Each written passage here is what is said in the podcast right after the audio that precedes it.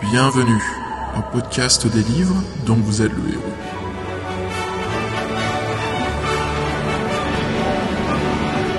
Épisode 24. Les Chevaliers du Labyrinthe.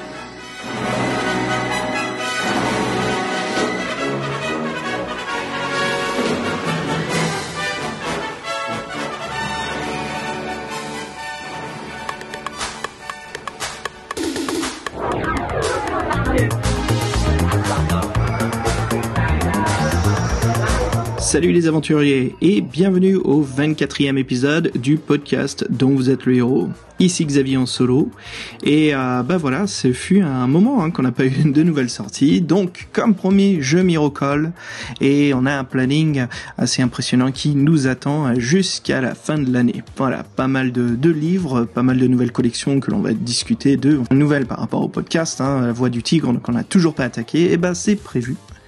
Et euh, comme je disais, voilà, c'est un numéro assez spécial aujourd'hui car nous allons parler pas des livres, mais plus de la pop culture euh, qui se, bah, qui fait partie en fait du monde des livres dans The Hero, le monde du, jeu de rôle, le monde de l'héroïque fantastique.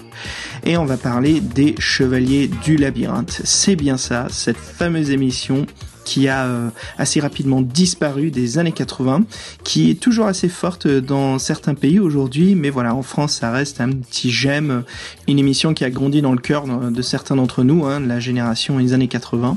Et ben pour ceux qui connaissent pas, c'est parfait, je vais vous en parler, je vais vous raconter en fait l'histoire, de quoi il s'agit et pourquoi cette émission a autant marqué. Alors, commençons par une petite introduction avant d'attaquer le sujet.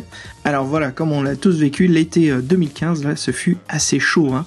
Mais euh, bon, on a quoi lézarder au soleil, parce qu'avec toutes les nouvelles rééditions des livres dont vous êtes le héros, on a quoi lire, hein, c'est sûr et certain.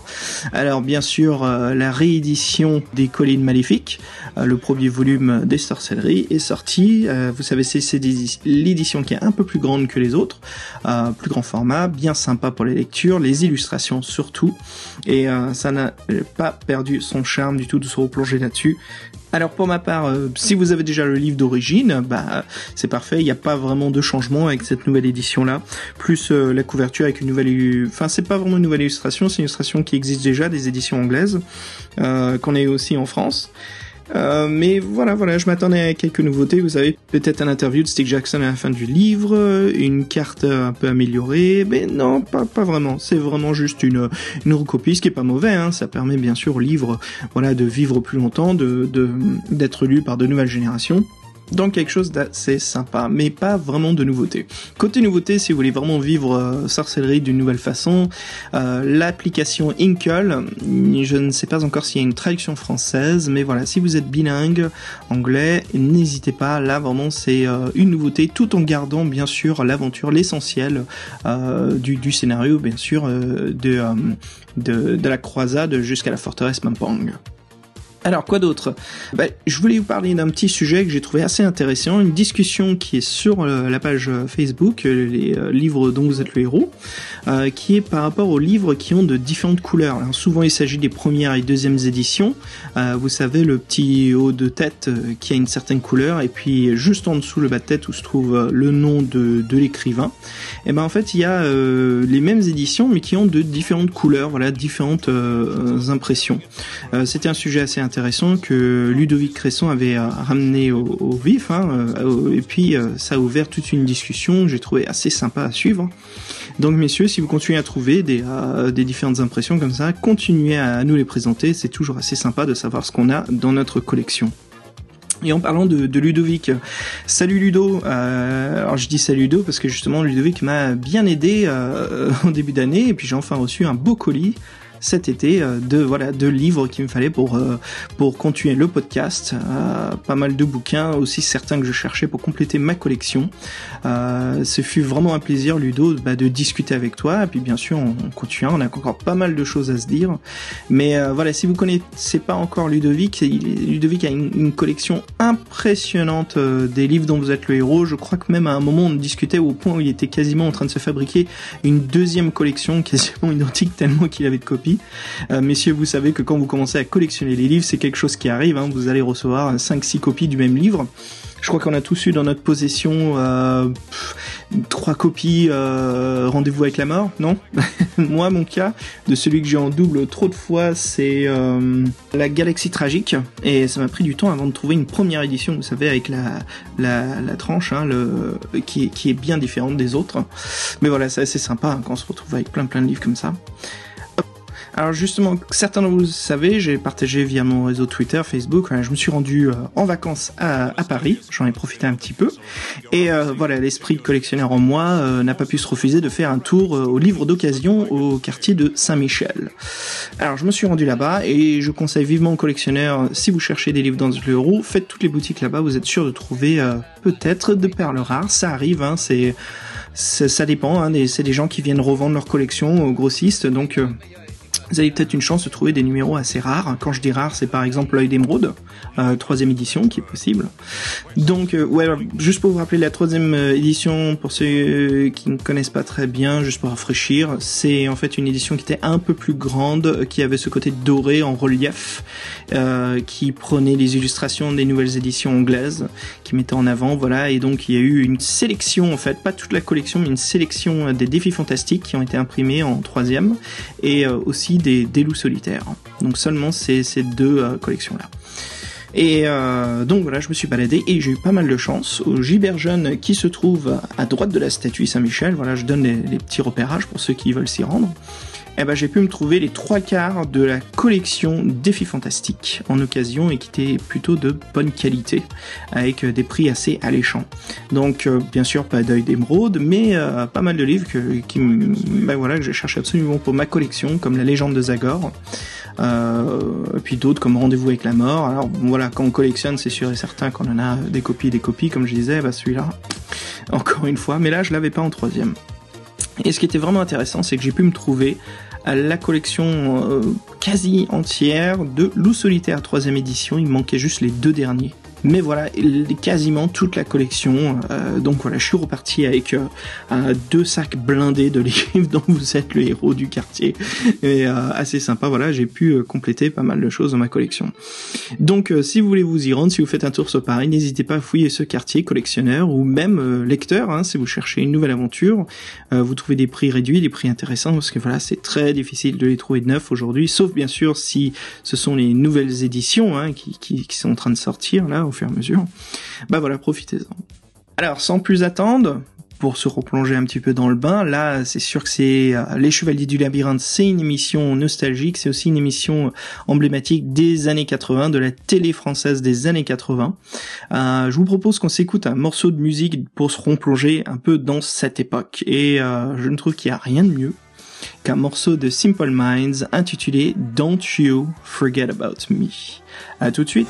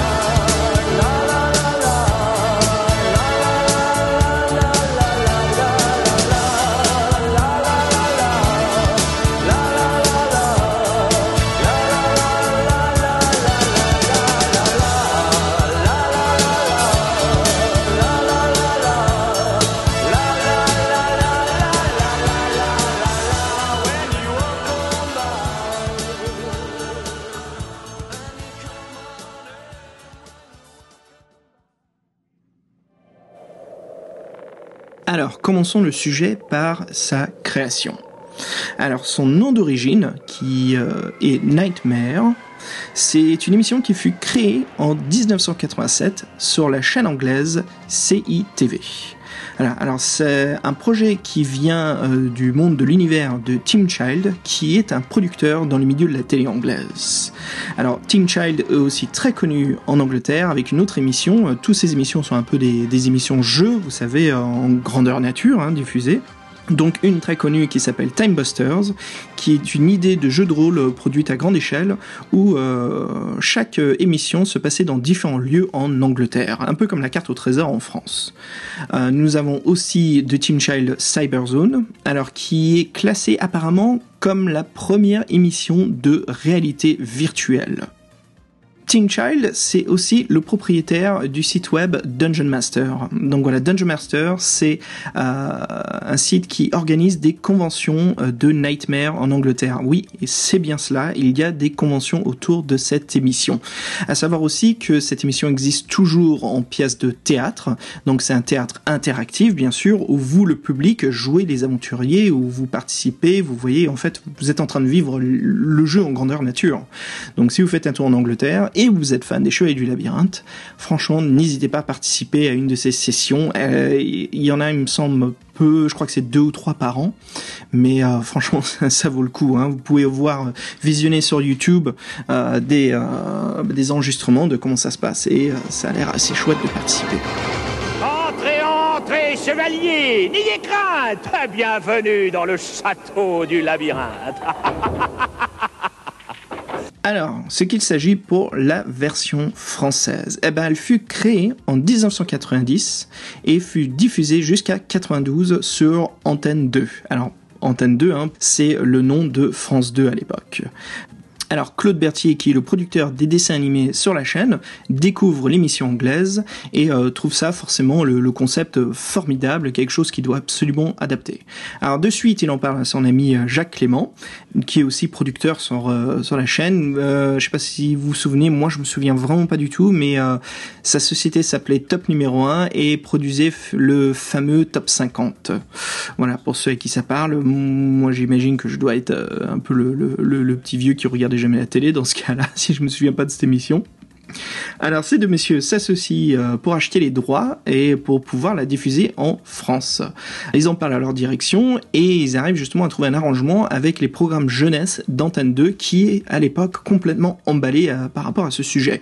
Ils voient exactement comment ça décolle en Angleterre, c'est sûr et certain qu'il faut pas rater l'occasion en France.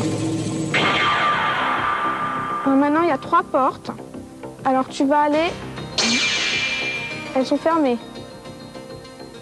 Décale-toi un peu vers la droite. que d'hésitation. Avance maintenant. Reviens vers la gauche. La gauche, la droite, on se promène. Et le temps Et le temps Qui s'écoule Avance, chevalier et ça y est, l'émission rentre en production et là justement c'est le moment de préparer le casting. Alors un détail assez intéressant, c'est qu'en France le casting est euh, très très petit contrairement au casting anglais où euh, il y a vraiment euh, quasiment le trois fois plus de comédiens qui jouent dans les dans les dans l'émission UK. En France, on a beaucoup de comédiens qui jouent les mêmes rôles. Alors, pour prendre la place du maître du donjon, maître du jeu, Georges Belair, qui est déjà l'animateur vedette à l'époque sur la deuxième chaîne, c'est un comédien de théâtre et de cinéma. Euh, il anime déjà des émissions euh, qui sont assez connues comme Jeux sans frontières et euh, bah, il est embauché justement pour jouer le, le maître du donjon et pour l'émission lui rajoute des extensions de cheveux pour qu'il soit, vous savez, les cheveux un peu plus longs, un peu capé d'épée, euh, et puis de fausses cicatrices sur le visage, voilà, pour lui donner un petit peu ce côté robuste. Euh, c'est l'aventurier qui a vécu pas mal de choses, il connaît son sujet. Et sera donc en France qu'on ne disait pas le maître du donjon, mais le maître du château, celui qui accueille les candidats et qui les dirige tout au long du parcours. Sa voix elle est forcément volontairement très forte. Et euh, il est tenu du titre du seigneur du château. Donc ce qui joue beaucoup sur son côté emblématique sa représentation euh, aussi visuelle et donc sa voix son gravitas très théâtral. Tout ça pour mettre en jeu bien sûr on est on est vraiment dans ce qu'on appelle les, cours Florent en France de, du jeu d'acteur là. Ce qui est très intéressant et aussi euh, très important pour matérialiser créer ce personnage quand, quand on le joue en tant qu'acteur alors, euh, on a aussi d'autres acteurs qui viennent au casting. On a Lionel Musin. Alors, Lionel Musin, c'est un comédien de théâtre et un chanteur lyrique qui aura donc le rôle du bouffon. C'est le personnage comique de l'émission, hein, qui a un rôle très très important, ce qu'on dit le comic relief. Et euh, il apparaîtra très souvent aux côtés du maître, euh, le maître donc du château, pour accueillir les candidats. Donc voilà, ajouter un petit peu d'humour, casser un petit peu le sérieux, vous savez, il faut pas que ça soit que euh, des choses importantes. Voilà, mettons un petit peu d'humour, c'est avant tout une émission pour pour jeunes publics. Alors comme je disais plus tôt, les acteurs vont jouer plusieurs rôles, ce qui est le cas de Lionel qui jouera aussi le rôle de la mort. Alors un petit détail intéressant, la mort change de nom dans la saison 2 et s'appelle Tados. Alors c'est un personnage lunatique qui euh, n'est pas si méchant qu'on le croit et qui est plutôt cynique. Euh, Lionel prêtera aussi sa voix au personnage du Corbeau. Alors le Corbeau c'est un personnage qui apparaît dans la saison 2. Le corbeau est par contre lui cruel et sans pitié. C'est euh, ce qu'on dit un véritable corbeau qui apparaît dans l'émission. Il est vraiment posé sur un long socle, sur pied et croisse entre chaque mot. Voilà, bon, le jeu de théâtre un peu poussé, hein. Alors on retrouve aussi Véronique Mouest qui aura la lourde tâche de jouer trois rôles. Iselle, la jeune princesse capturée, Morgane la fée et Velda la guerrière. Alors c'est assez intéressant parce que le rôle de Velda, lui, va pas du tout, je trouve. C'est une femme qui est assez euh, mince, voix douce, et elle joue donc le rôle d'un personnage, une guerrière en fait, agressif, et ça fait bizarre, on voit que ça colle pas du tout. Alors, ce qui se passe, c'est dans la saison 2, Véronique fut remplacée euh, par une autre comédienne du nom de Marine Jolivet. Alors Marine Jolivet qui reprend donc les trois rôles de Véronique. Mais à noter cette fois-ci, il y a un changement du côté de la guerrière Velda. Donc changement de caractère et ça devient une guerrière beaucoup plus sympathique et qui donne des conseils aux chevaliers. Alors pour retrouver plus d'informations par rapport à Marine Jolivet, n'hésitez pas à faire un tour sur YouTube. On peut la voir chanter auprès de Serge Gainsbourg. On peut la voir aussi se lancer dans une carrière de disque solo. Voilà, pas mal de petites choses des années 80 qui ont euh, disparu dans l'oubli. Enfin voilà, c'est quand même une actrice très sympa dans, dans l'émission. Alors, on continue dans le casting. On a aussi Chantal Guariguz, qui est comédienne de théâtre et de télévision, et qui jouera donc le rôle de la sorcière Mandragore, et aussi le rôle de la déesse des pierres. Et pour finir, René Lafleur, qui est euh, aussi euh, connu pour son rôle du violoniste dans Un rue Sésame, qui jouera le rôle de Tarok, le sorcier. Sûrement le personnage le plus cruel de l'émission. Mais voilà, c'est l'émission française, on lui donne d'autres rôles aussi, donc il jouera Chrome, le dieu des pierres, et Merlin. voilà, près de Merlin, tout près, conseiller. Faites avancer le chevalier jusqu'au bord. Bord du gouffre Alors, avance tout droit. Stop Stop Arrête-toi, jeune présomptueux. Moi, Morgane l'a fait, je te l'ordonne. Avant que tu ne réveilles de son sommeil magique mon maître Merlin, je vais te poser trois questions. Tu dois y répondre ou finir ta quête ici. Commençons par quelque chose de facile. Je te donne le début d'un dicton et toi, tu le termines. Et si tu as bien écouté Espiègle le bouffon, tu devrais connaître la réponse. Alors, de quoi s'agit l'émission? Qu'est-ce qui se passe? Eh ben, pour vous raconter, voilà, chaque émission débute avec quatre aventuriers, souvent euh, de jeunes garçons et filles qui arrivent, qui sont accueillis par le maître du château. L'un d'eux est choisi justement pour devenir le chevalier et on lui place par-dessus la tête un casque, mais attention, un casque très particulier qui n'a aucune visibilité. Et puis d'un coup, on ouvre les portes et on le lance dans le château. Ses trois autres compagnons sont assis sur un banc, observent via un moniteur euh, et guident leur ami vu qu'il est justement aveugle. Donc l'intérêt de cette émission, c'est au début, voilà, c'était l'utilisation, vous savez, du, du, bah, du fond vert à l'époque, hein, le chroma. Donc ce qu'on faisait, c'est qu'on plaçait le personnage, l'acteur, hein, l'adolescent, dans une salle verte, et par-dessus, on plaçait donc euh, un décor complètement illustré au début des émissions, les premières saisons, et puis après ce fut remplacé par de vrais décors et intégré dedans. Et voilà, donc ces trois compagnons le dirigent en, souvent en s'engueulant, en disant à gauche, à droite, tout droit, tout droit, fonce, court, court. Donc voilà, forcément, ce fut un bazar, mais assez intéressant parce que voilà, c'est un peu le, le, jeu de rôle, le travail en équipe, euh, la rencontre de personnages euh, qui posent des questions, il y a des devinettes, il y a des puzzles à, à franchir, et le but, voilà, c'était d'arriver à la fin du château et de bah, d'obtenir la récompense. Donc c'était une émission qui avait un, une, une, production assez intéressante, mais c'est surtout quelque chose qui marchait, euh, qui vraiment plaisait au public. C'était un peu une innovation en fait dans le jeu de la, la, la télé.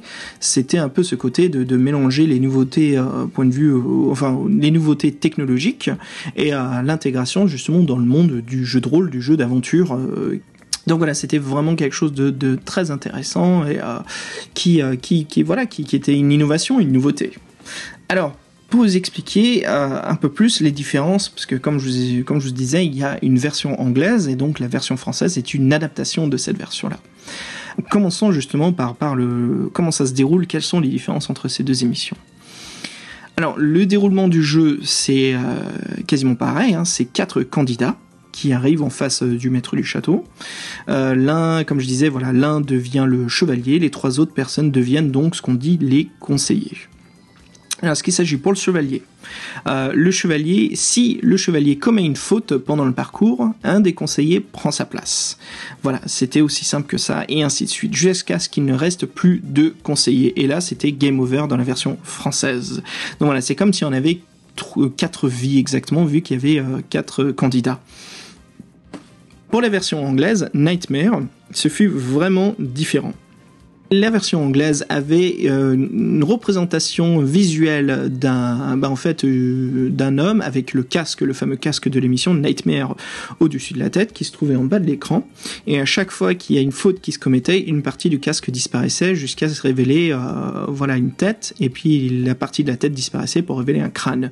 Une fois qu'il ne restait plus de morceaux du tout, l'aventurier, euh, bah voilà, c'est le game over, comme on dit. Hein. Alors la différence, c'est qu'une fois que c'est le game over, on remplaçait pas le chevalier, mais c'était la fin de l'émission. Voilà, donc les trois conseillers ne pouvaient pas prendre la place du chevalier, c'était vraiment à eux de se concentrer et de bien guider le chevalier. Donc voilà, une petite différence qui permettait, je trouve quand même à la version française d'être beaucoup plus simple, vu que bah, si on meurt quand même, il y avait d'autres personnes qui pouvaient prendre le rôle, pendant que la version anglaise, une fois que c'est crack, c'est fini. Hein. Alors pour le côté de la musique, euh, musique fabuleuse pour chaque pièce du labyrinthe euh, qui était euh, produite. La version française avait un générique qui était chanté par Jean-Marc Chastel avec une pseudo-animation assez intéressante. Par contre, la version anglaise de Nightmare avait carrément un générique illustré, un dessin animé d'introduction que vous pouvez trouver aujourd'hui sur YouTube, pareil. Une très belle production, euh, voilà, dans, le milieu de l'animation, avec une musique assez dynamique, mais c'était sympa. Voilà, chaque émission avait quand même son introduction.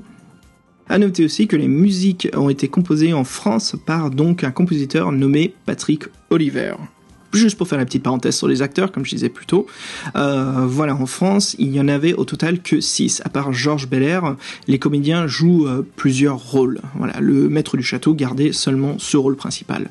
Contrairement à la version anglaise, là où il y avait une multitude d'acteurs différents, euh, c'était vraiment une différence incroyable. Alors pour les lieux, identique pour les versions françaises et anglaises, les salles sont dessinées par un illustrateur du nom de David Rowe. Alors j'en parlerai un peu plus loin hein, dans le podcast.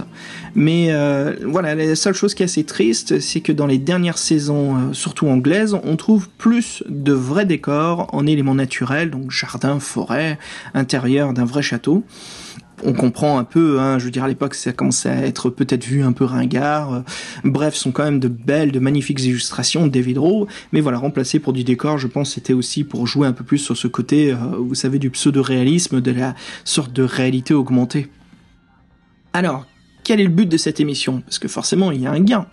Eh ben, c'était ce qu'on nommait le trésor du labyrinthe. Alors, en France, beaucoup plus chanceux, je trouve, que les, euh, les, candidats anglais. Alors je sais que euh, Fabien, il va pas du tout être d'accord avec moi, ça va être sympa d'en discuter plus tard. Alors pour vous dire, voilà. Alors en France, l'émission était sponsorisée par Sega. Donc, si le chevalier gagnait le trésor de Merlin, ce qui était donc le but du labyrinthe, euh, les candidats, donc tous les quatre, gagnaient une console de jeux vidéo Sega. Assez sympa quand même, hein, à cette époque-là, d'obtenir une console comme ça après avoir joué un jeu. Assez cool. En Angleterre, euh, on donnait un trophée aux aventuriers. Alors, si je me souviens dans les premières émissions, le trophée c'était un fer de cheval doré qui était remis aux aventuriers, aux gagnants, et c'était un peu chaud quand même. C'est un trophée qui doit être partagé pour quatre aventuriers. Donc j'imagine les gamins qui s'engueulaient, les mères et les pères qui s'appelaient entre eux pour se partager le trésor. Je ne sais pas comment ça a dû terminer tout ça, mais bref, même si le trésor était assez sympa, ça fait bizarre de recevoir hein, ce qu'ils appelaient le Silver Spur. Donc voilà, le, le fer de cheval je me dis mais mon dieu c'est fait bizarre. Je préfère gagner quand même un lot de console, une console avec un lot de jeux que qu'un trophée. Même si c'est assez sympa de gagner un trophée je veux dire on a quand même à cette époque là on était assez jeunes. Donc il y avait vraiment une différence. Je veux dire ce qu'on cherche à obtenir non? Alors aussi, il va savoir, c'est que la version anglaise était assez difficile et il y avait vraiment peu de gagnants. Euh, ce que je me souviens en regardant, c'était euh, il me semble, une émission sur 5 ou 6 où il y avait un gagnant. Pendant que l'émission française, voilà, ça arrivait une fois sur deux, peut-être une fois sur trois. Donc euh, beaucoup plus souvent, on avait des gagnants dans l'émission française que l'anglaise. Hein. Euh, voilà donc la grande différence sur les récompenses. Hein. Les deux sont chouettes, après ça dépend euh, de quel âge on a, quoi. Si on veut gagner un trophée qu'on doit partager entre quatre potes, ou une console chacun avec des jeux, voilà, qu'on a tous de notre côté, on n'est pas obligé de se retrouver avec des gens. Enfin voilà, voilà. Retourne-toi maintenant. Assieds-toi. Chevalier Nicolas, entre dans la salle. Tu l'as bien mérité. Vous l'avez bien mérité. Enlève ton casque. Pose-le à tes pieds. Va vers la table de pierre. Va et déchiffre le mot qui fera ouvrir la montagne sacrée. Enlève le sable. Vite. Et trouve. Conseiller. Un Indien. Une colombe. Et un bateau. Une caravelle, je crois. Caravelle. Je crois que j'ai trouvé. Dis-le, Christophe Colomb. chevalier. Répète ce mot. Christophe Colomb. Tu crois que c'est le bon? Va Va vers l'épée, le sabre, et dis le mot magique. Alors, parlons justement, comme on parlait du gain, qu'est-ce qui se passe avant? Bah, on avait pas mal de rencontres assez sympas. Alors, pour en parler un peu plus davantage, parlons du déroulement d'une émission. Alors, pour ceux qui n'ont jamais connu, euh, je peux vous faire, si vous voulez, un petit déroulement de l'émission. Voilà ce qui se passait. On entendait une voix. Entrer les chevaliers. L'annonce d'une voix forte. Le maître installé sur son grand fauteuil, près d'une cheminée dont on entend le bois qui crépite. Les quatre candidats s'approchent et chacun dit son nom. Le maître demande qui veut être le chevalier et il lui remet une cape de couleur rouge, un sac qui peut contenir des objets que le chevalier aura ramassés pendant son parcours et le fameux casque qui rend le chevalier complètement aveugle. Dans la première année de l'émission, le chevalier commençait sa quête à chaque fois dans la salle du dé.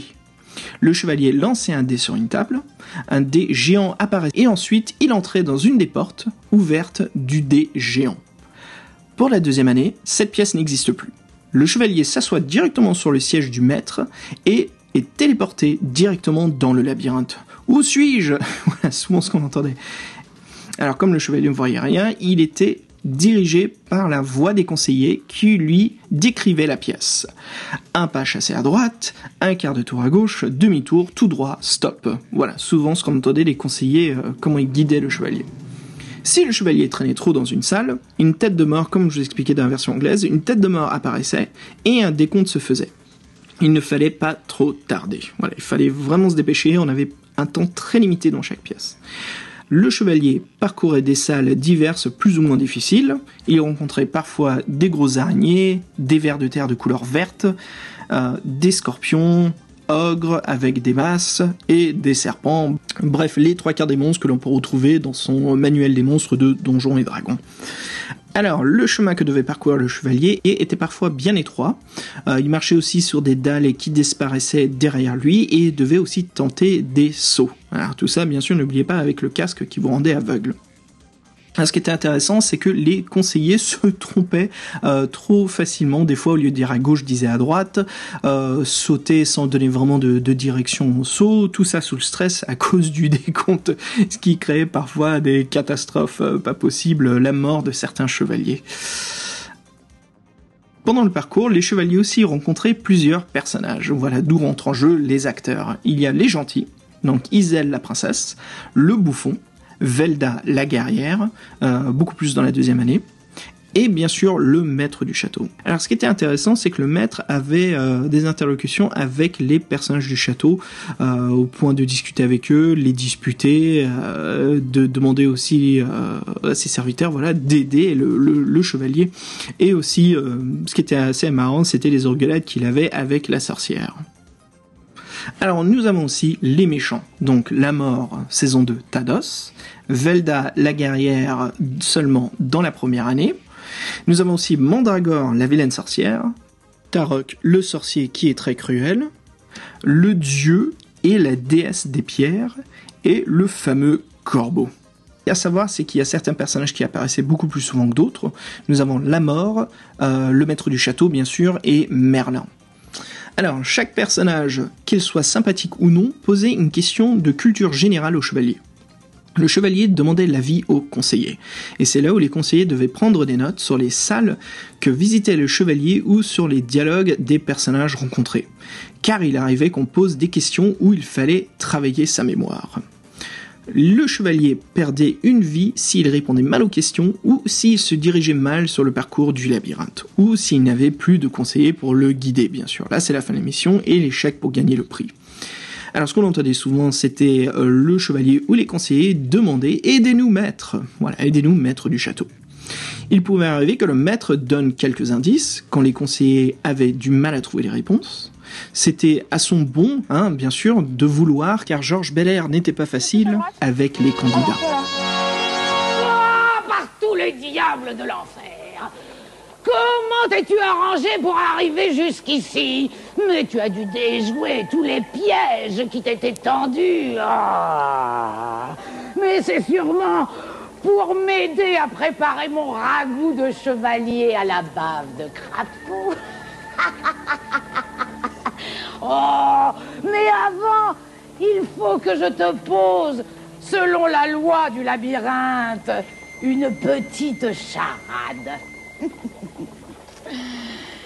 il n'est pas haut, il n'est pas beau, mais il m'est indispensable. Qu'est-ce que c'est? Balai. Balai. Un balai. Ah Oh Oh, tu es trop fort, chevalier. Oh, tu vas m'obliger à, quelques jours de jeûne. Allez, va-t'en. Passe par la porte de droite et ne reviens jamais ici. Allez. Attends, attends. Donc, au fur et à mesure que l'émission évolue, euh, les chevaliers peuvent arriver à des salles qui sont un peu, vous savez, niveau 2, des salles où on rencontre des choses beaucoup plus impressionnantes, et c'est là où ils pouvaient rencontrer donc la fée Morgane. La fée Morgane qui euh, pose encore plus de questions aux chevaliers. Et si l'épreuve de Morgane était réussie, eh ben un autre personnage, le vieux Merlin, apparaissait et posait une ou deux questions. Alors souvent les aventuriers échouaient à ce moment-là. C'était vraiment très difficile. Mais si les aventuriers réussissaient à les questions de Merlin, ce n'était pas encore fini. Il restait encore l'ultime épreuve.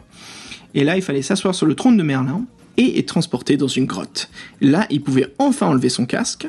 Et là, le chevalier euh, découvrait en face de lui une table recouverte de sable. Il devait vite enlever tout ce sable pour résoudre une énigme visuelle avec l'aide ou le conseiller restant. Parce qu'une fois qu'il disparaissait, les conseillers ne pouvaient pas revenir sur le banc et continuer à aider. Et ensuite, le chevalier se dirige vers un rocher où il plantait une énorme épée. En disant le mot de l'énigme, il tire sur l'épée, et si l'épée sortait de son socle, bah, c'est qu'il avait trouvé la bonne réponse, et à lui le trésor, à lui et ses aventuriers. Et après ce moment-là, les candidats de l'équipe apparaissaient avec le maître pour retrouver le chevalier, et c'était la fin de l'aventure sur une victoire. Mais voilà, comme je disais, l'émission était difficile, même en France si c'était un peu plus facile, il n'y avait vraiment pas autant de victoires que ça. Si on prend une moyenne de 10 émissions, il y avait au moins 4 échecs. Alors, si le candidat perdait, c'était le drame. On voyait les quatre candidats s'éloigner du château avec une musique toute tristounette. Euh, C'est genre pas de pitié, quoi. Donc voilà, pour gagner l'émission, il fallait avoir vraiment de bons conseillers. euh, voilà, une équipe assez malin, fourbe, qui réfléchit clairement, qui, vous savez, qui s'en mêle pas les pinceaux dans les directions qu'il donnait au chevalier, pas dire à droite, à droite, à droite, et l'autre qui disait non, non, non, à gauche, parce que là, c'était euh, la perte de temps dans les salles, le compteur qui s'allumait et le chevalier qui allait justement mourir. Il fallait aussi avoir une culture générale euh, très bonne moyenne, euh, vu les questions qui étaient posées par euh, la sorcière Morgane et Merlin. Il fallait aussi avoir beaucoup de chance. Là, c'est sûr que ça jouait beaucoup là-dessus, sur les salles qu'on apparaissait, sur le trajet qu'on prenait.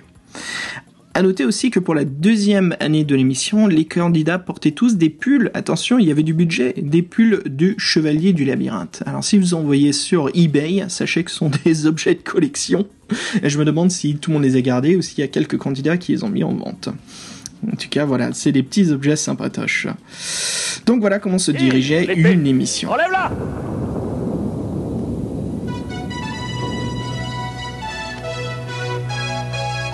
Bravo! Bravo! Alléluia! Vous avez bien mérité le trésor. Allez! Allez le chercher, chevalier. Il est à vous! Des consoles extraordinaires, des consoles de votre temps. Où vous pourrez revivre des aventures extraordinaires, aussi belles qu'aujourd'hui. Vous êtes heureux, chevalier? Oui, maître. Fier aussi, puisque vous faites partie de l'ordre des chevaliers du labyrinthe. Venez près de moi. Venez. Quant à vous, venez nous voir. Vous verrez de la lumière. C'est nous. On vous attend. Venez vite voir les chevaliers du labyrinthe. Alors, je vous propose de faire une petite pause pendant qu'on est euh, bah, dans l'époque des années 80. Pourquoi pas s'écouter un petit morceau de Seiji Yokoyama. Alors, pour ceux qui ne connaissent pas cet artiste, ce compositeur, eh ben, sachez que c'est le compositeur des Chevaliers du Zodiaque. Je sais, je vais à fond années 80, là, dans la jeunesse de certains, à la découverte pour les autres. Mais voilà, je vous propose d'écouter un de mes thèmes préférés, qui est donc Revenger Phoenix, le thème de Iki. À tout de suite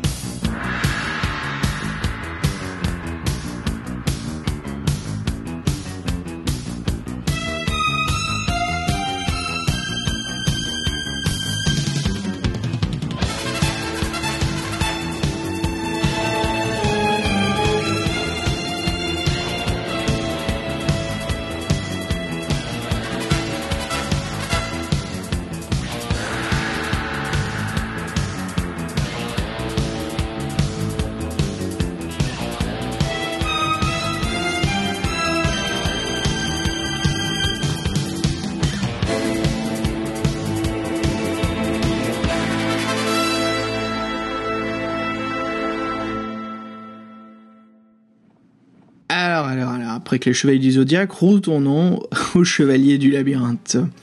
Alors, pour parler de petites choses, le l'envers du décor. Certains groupes étaient constitués d'amis, mais ce n'était pas toujours le cas pour l'émission. Il pouvait arriver que quatre candidats ne se connaissaient pas du tout avant le tournage, et cela se ressentait parfois à l'écran. Il arrivait que certains candidats étaient peu solidaires avec leurs camarades, on sentait qu'ils ne se connaissaient pas, il y avait un malaise, ou justement, il y avait vraiment pas d'envie d'aider, quoi.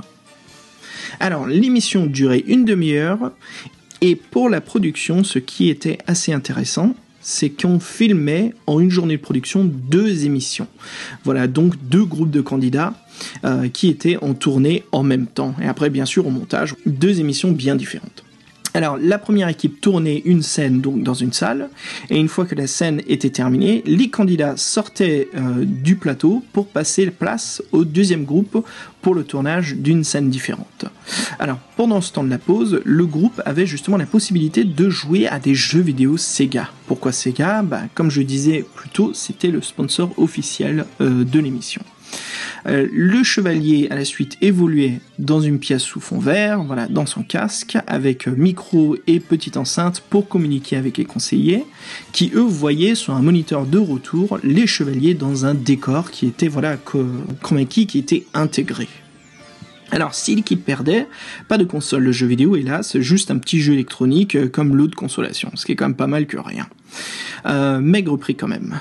Alors, ce qui est assez intéressant, euh, Fabien me, me parle d'un détail, c'est que les équipes des filles étaient beaucoup plus enthousiastes à à travailler euh, à travers le donjon, à résoudre les énigmes que les garçons. Les garçons sentaient beaucoup moins d'énergie, euh, beaucoup moins de passion en fait. Donc j'ai trouvé ce petit détail assez intéressant. Hein. À savoir qu'à l'époque des années 80, au jeu de rôle, si on voulait avoir des filles dans l'équipe, c'était un peu difficile. Bah, peut-être qu'il fallait voir les gagnantes ou les joueuses euh, du le chevalier du labyrinthe pour les intégrer au parti, non? Enfin bref. Alors, bon, les choses se terminent au bout d'un moment. Hein. Discutons de la fin de l'émission. Alors la fin, je dis bien de la fin du programme lui-même. Alors les premières années, l'émission euh, passait le mercredi après-midi et était rediffusée le dimanche matin avant les émissions religieuses. Et l'été, on avait le droit aux rediffusions des meilleurs épisodes qui passaient le samedi en fin d'après-midi. Par contre, pour la deuxième année, euh, la deuxième saison, la diffusion est beaucoup plus chaotique. Euh, fini les rediffusions, l'émission passe le mercredi en fin d'après-midi, sans prévenir, sans annonce de planning, et finalement se perd le mercredi matin en bouche-trou dans les shows jeunesse de l'époque. Les horaires de la deuxième émission au fur et à mesure de l'année changeaient, ce qui était pour une émission, ceux qui s'y connaissent, c'est un très mauvais signe sur la survie d'une production. Et donc voilà, les Chevaliers du Labyrinthe s'arrêtent début 92. Euh, je ne sais pas exactement quelle date, mais euh, pourtant l'émission, à ce qu'on voit sur les standards, marchait bien. Euh, les producteurs étaient contents. Même un jeu de la société MB était créé. On avait aussi un disque de 45 tours du générique qui était prévu. Une version espagnole voit même le jour avec grand succès, qui dure bien plus longtemps que la version française.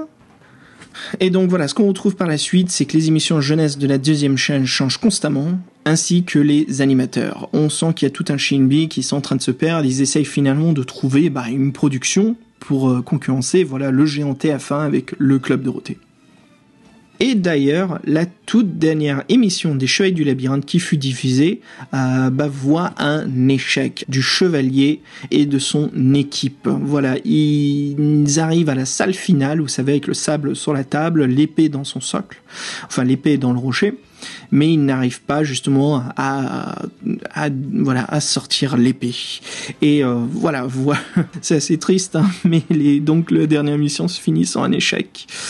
Euh, le jeu de société sort toujours, comme je disais, de jeu MB, euh, Noël 92, et alors que l'émission française n'existe plus.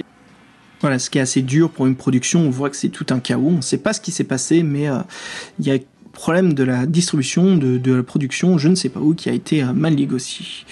Euh, les Chevaliers du Labyrinthe voient la fin en France, mais bien sûr marchent énormément dans deux autres pays, la version espagnole qui dure 4 ans et en Angleterre l'émission qui existe toujours. Et oui, bon, elle n'est pas diffusée sur l'antenne anglaise, mais est diffusée sur YouTube.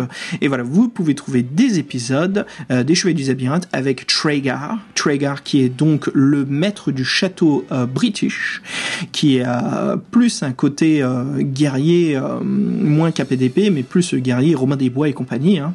On est beaucoup plus dans la culture anglaise médiévale. Et donc voilà, qui est des aventuriers. Et les aventuriers sont beaucoup plus âgés. On a une moyenne d'âge entre 25 et 35 ans. Et on retrouve aussi des célébrités euh, du web comme Ash, Ashens, pour ceux qui connaissent cette émission anglaise. Donc voilà, Ash parle pas mal de rétro gaming, beaucoup enfin pas rétro Nintendo, parle beaucoup plus euh, rétro Amstrad et compagnie. Euh, donc voilà, je sais qu'il y a pas mal d'autres célébrités qui arrivent sur cette émission. Et euh, franchement, c'est pas mal, tout est en 3D, mais euh, c'est assez, cool, quoi, c'est intéressant à voir. Donc voilà, comme quoi ça existe toujours. Et il y a aussi une campagne de crowdfunding, donc Kickstarter et compagnie, qui prend, qui a pris forme en 2014 et qui fut un grand succès pour créer, voilà, comme je vous disais, bah, l'existence de l'émission en réel théâtre un petit peu. Et donc ça, voilà, vous pouvez trouver en, en Angleterre. Donc euh, si vous voulez participer à une émission, n'hésitez pas à faire des recherches et voir à quand la prochaine. Alors, pour finir, je voulais parler du côté artistique de l'émission. Euh, donc l'artiste lui-même, David Rowe. David Rowe, c'est un artiste euh, illustrateur qui euh, dessine énormément pour tout ce qui s'agit de, pochettes de jeux vidéo, posters, artwork, magazines et publicités. Alors pour ce qui s'agit de sa production sur Nightmare, et il fut appelé par l'émission pour réaliser justement les différentes salles du château.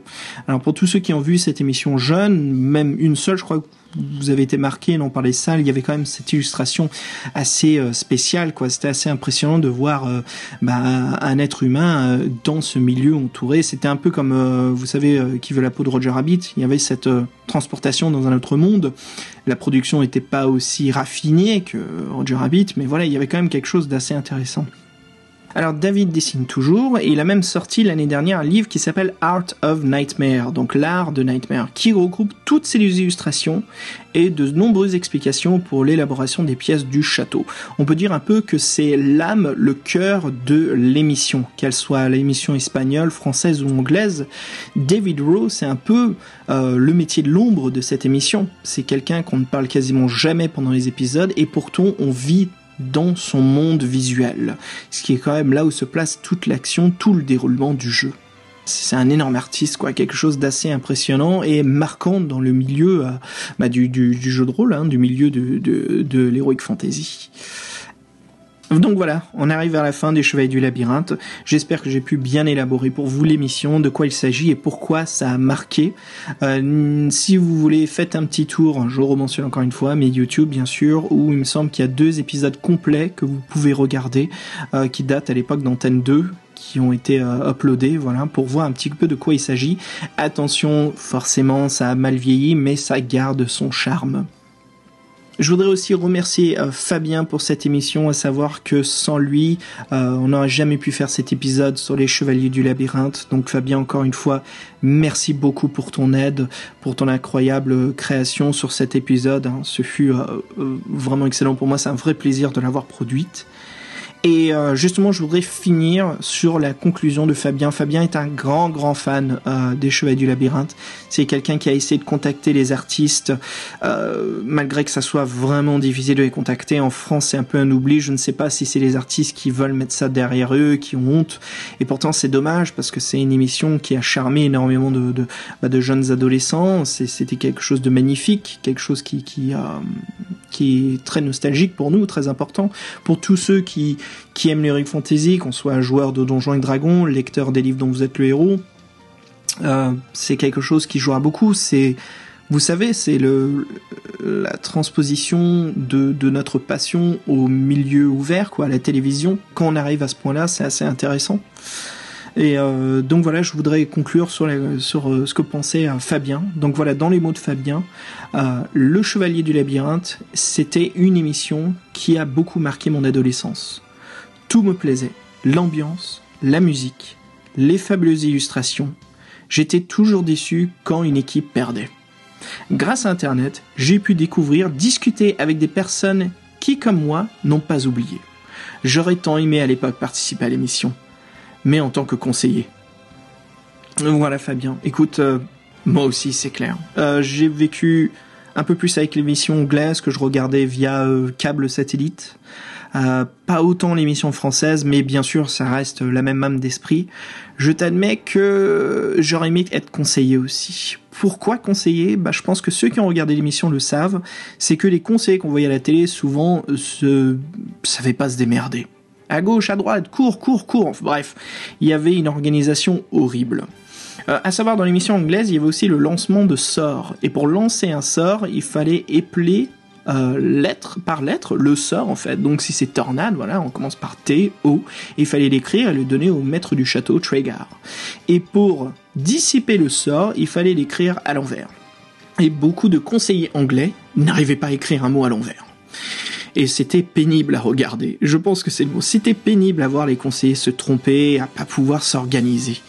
Et donc si on avait une équipe et qu'on était amis, et qu'on s'entraînait euh, quelques heures, je pense qu'on pouvait réussir le château parfaitement. Il fallait s'entraîner à donner l'ordre du saut, à euh, trois quarts du tour. Il fallait utiliser en fait le, une horloge, si vous voulez, tourne à 3 heures, à 6 heures, à 9 heures. C'est ce que j'aurais fait, Fabien. Je pense qu'on serait organisé, même si je connaissais pas les gens. Il y aurait une petite réunion avant de passer à l'émission pour savoir comment conquérir, comment on pouvait réunir nos forces, travail d'équipe pour conquérir le château que ce soit la récompense anglaise du Silver Spur ou la récompense française du lot de la console Sega, c'est sûr et certain que l'aventure plus intéressante, ce n'était pas le gain, mais c'était de participer à l'émission et de pouvoir aller jusqu'au bout. Mais voilà, c'est sûr et certain qu'à l'époque, on rêvait tous de cela, de recevoir une invitation pour participer au Chevalier du Labyrinthe. Voilà, chers aventuriers, auditeurs, ce fut pour moi un vrai plaisir de pouvoir parler de ce sujet, les Chevaliers du Labyrinthe. Alors pour le prochain podcast, bah on va se retrouver avec euh, Fred ou Ludo euh, pour discuter soit de la voix du tigre ou des pirates euh, des sept mers. Et puis on continuera sur la lancée des livres, mais aussi, je vous en dis pas plus, mais un autre épisode surprise sera préparé avec Fabien. Voilà, on discutera d'un autre sujet de la pop culture, de l'univers de l'Heroic Fantasy. Peut-être cette fois-ci un petit indice, pourquoi pas le monde des jeux vidéo? Sur ce, bah écoutez, je vous souhaite à toutes et à tous un, un excellent mois de septembre. Et puis voilà, je vous dis à très bientôt. Salut tout le monde